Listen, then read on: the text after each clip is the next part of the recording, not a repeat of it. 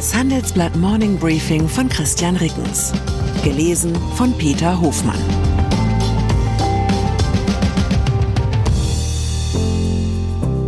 Guten Morgen allerseits.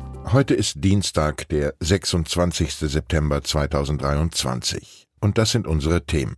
Schranke. Fäser für Grenzkontrollen zu Polen und Tschechien. Strategie. Macrons Klimapläne. Strafe. DWS muss für Greenwashing zahlen. Nach einer kurzen Unterbrechung geht es gleich weiter. Bleiben Sie dran. Ich bin Dr. Falk Stierkart und leite ein medizinisches Versorgungszentrum in Erlangen. Der Job als niedergelassener Arzt ist nicht unattraktiv, aber er scheitert oft schon an der Wurzel. Wenn unser Studiensystem nicht darauf ausgelegt ist, genug Ärzte in guter Qualität auszubilden, wie soll die medizinische Versorgung in Mittelfranken dann gedeckt sein? Die besondere Nähe der niedergelassenen Haus- und Fachärzte ist in Gefahr. Was die Gesundheitspolitik jetzt dringend ändern muss, erfahren Sie auf rettetdiepraxen.de.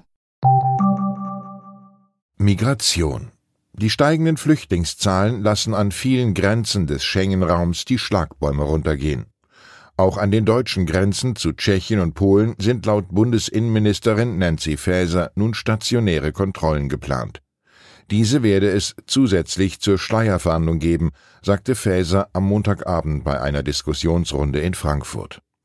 Bereits seit Herbst 2015 existieren solche stationären Grenzkontrollen in Bayern an der Grenze zu Österreich, offiziell noch immer vorübergehend.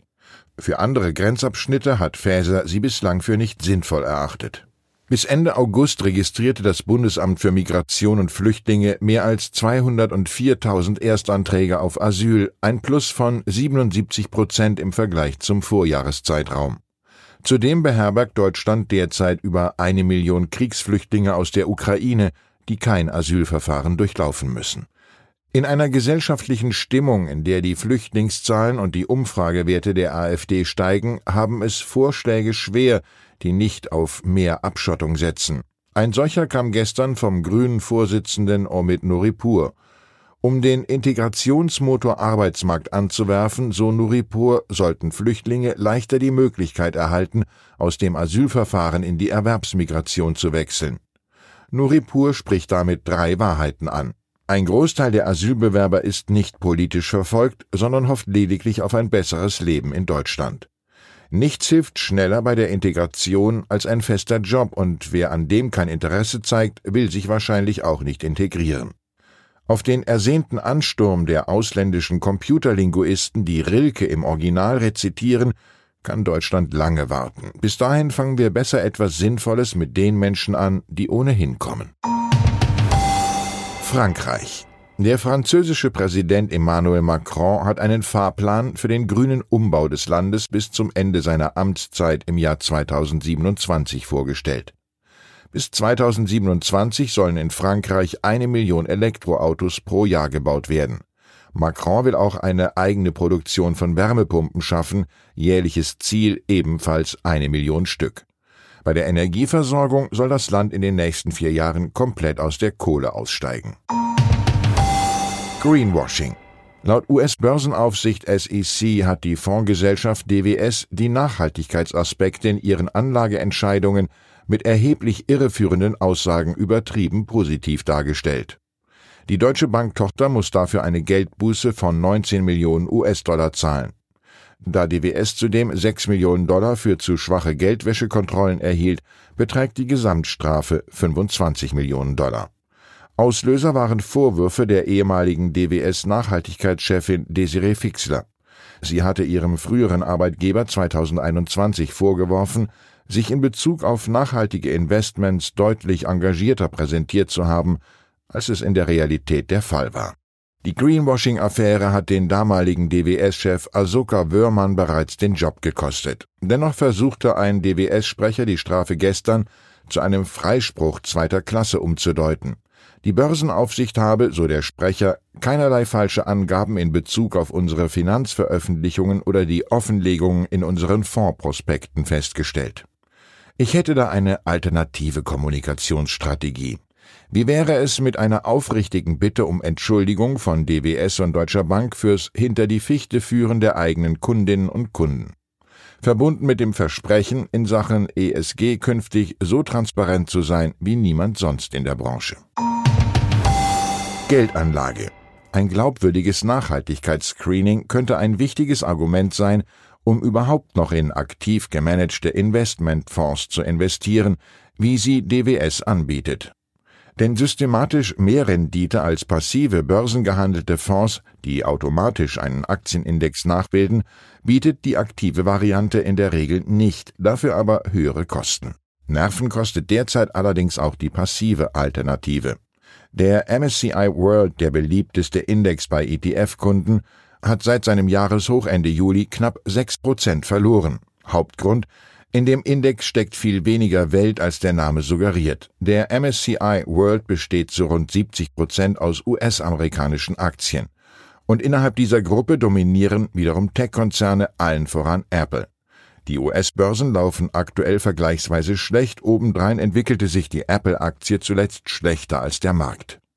Das Handelsblatt hat ausgewertet, ob es eine bessere Alternative zum MSCI World gibt um sich die gesamte Welt per Index ins Depot zu holen. Wie unsere Grafik zeigt, ließe sich zum Beispiel der Anteil der neun größten Positionen verringern, würde ein Index gewählt, in dem alle Staaten gemäß ihrer Wirtschaftsleistung vertreten sind.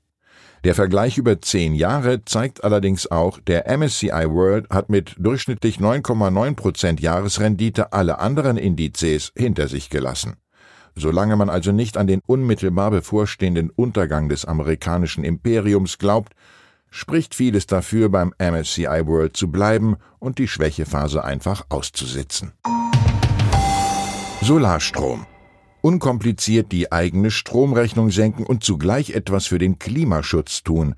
Viele Bundesländer und auch Kommunen bezuschussen derzeit den Kauf von sogenannten Balkonkraftwerken. Das sind Solarpaneele, die meist zwischen einigen hundert und tausend Euro kosten und sich ohne viel Installationsaufwand betreiben lassen. Maximal gibt es dafür derzeit 500 Euro staatlichen Zuschuss. Aber die Regeln sind je nach Bundesland und teilweise sogar von Stadt zu Stadt unterschiedlich. Meine Kollegin Julia Rieder lotst sie in ihrem Artikel durch den Drahtverhau der Ökostromsubventionen. Und dann heißt es, Balkonkraftwerk kaufen, Steckereien und fortan kann Ihnen die Kursentwicklung von Apple ein klein bisschen gleichgültiger sein. Ich wünsche Ihnen einen sonnigen Tag. Herzliche Grüße, Ihr Christian Rickens. PS Laut einer aktuellen Umfrage erwägt fast jeder vierte befragte Nachfolger, das eigene Familienunternehmen zu verkaufen. Können Sie diese Entwicklung nachvollziehen?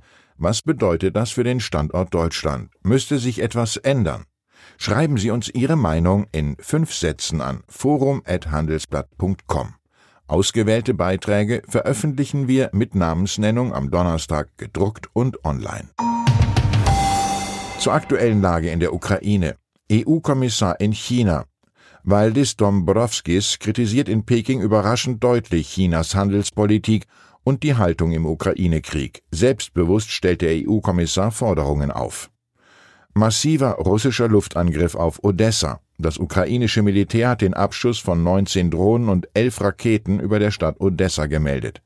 Bei dem russischen Luftangriff in der Nacht zum Montag wurde eine Frau verletzt. Gebäude und Hafeninfrastruktur wurden beschädigt. Weitere Nachrichten finden Sie fortlaufend auf handelsblatt.com/Ukraine. Ich bin Dr. Falk Stierkart und leite ein medizinisches Versorgungszentrum in Erlangen. Der Job als niedergelassener Arzt ist nicht unattraktiv, aber er scheitert oft schon an der Wurzel. Wenn unser Studiensystem nicht darauf ausgelegt ist, genug Ärzte in guter Qualität auszubilden, wie soll die medizinische Versorgung in Mittelfranken dann gedeckt sein? Die besondere Nähe der niedergelassenen Haus- und Fachärzte ist in Gefahr. Was die Gesundheitspolitik jetzt dringend ändern muss, erfahren Sie auf rettetdiepraxen.de. you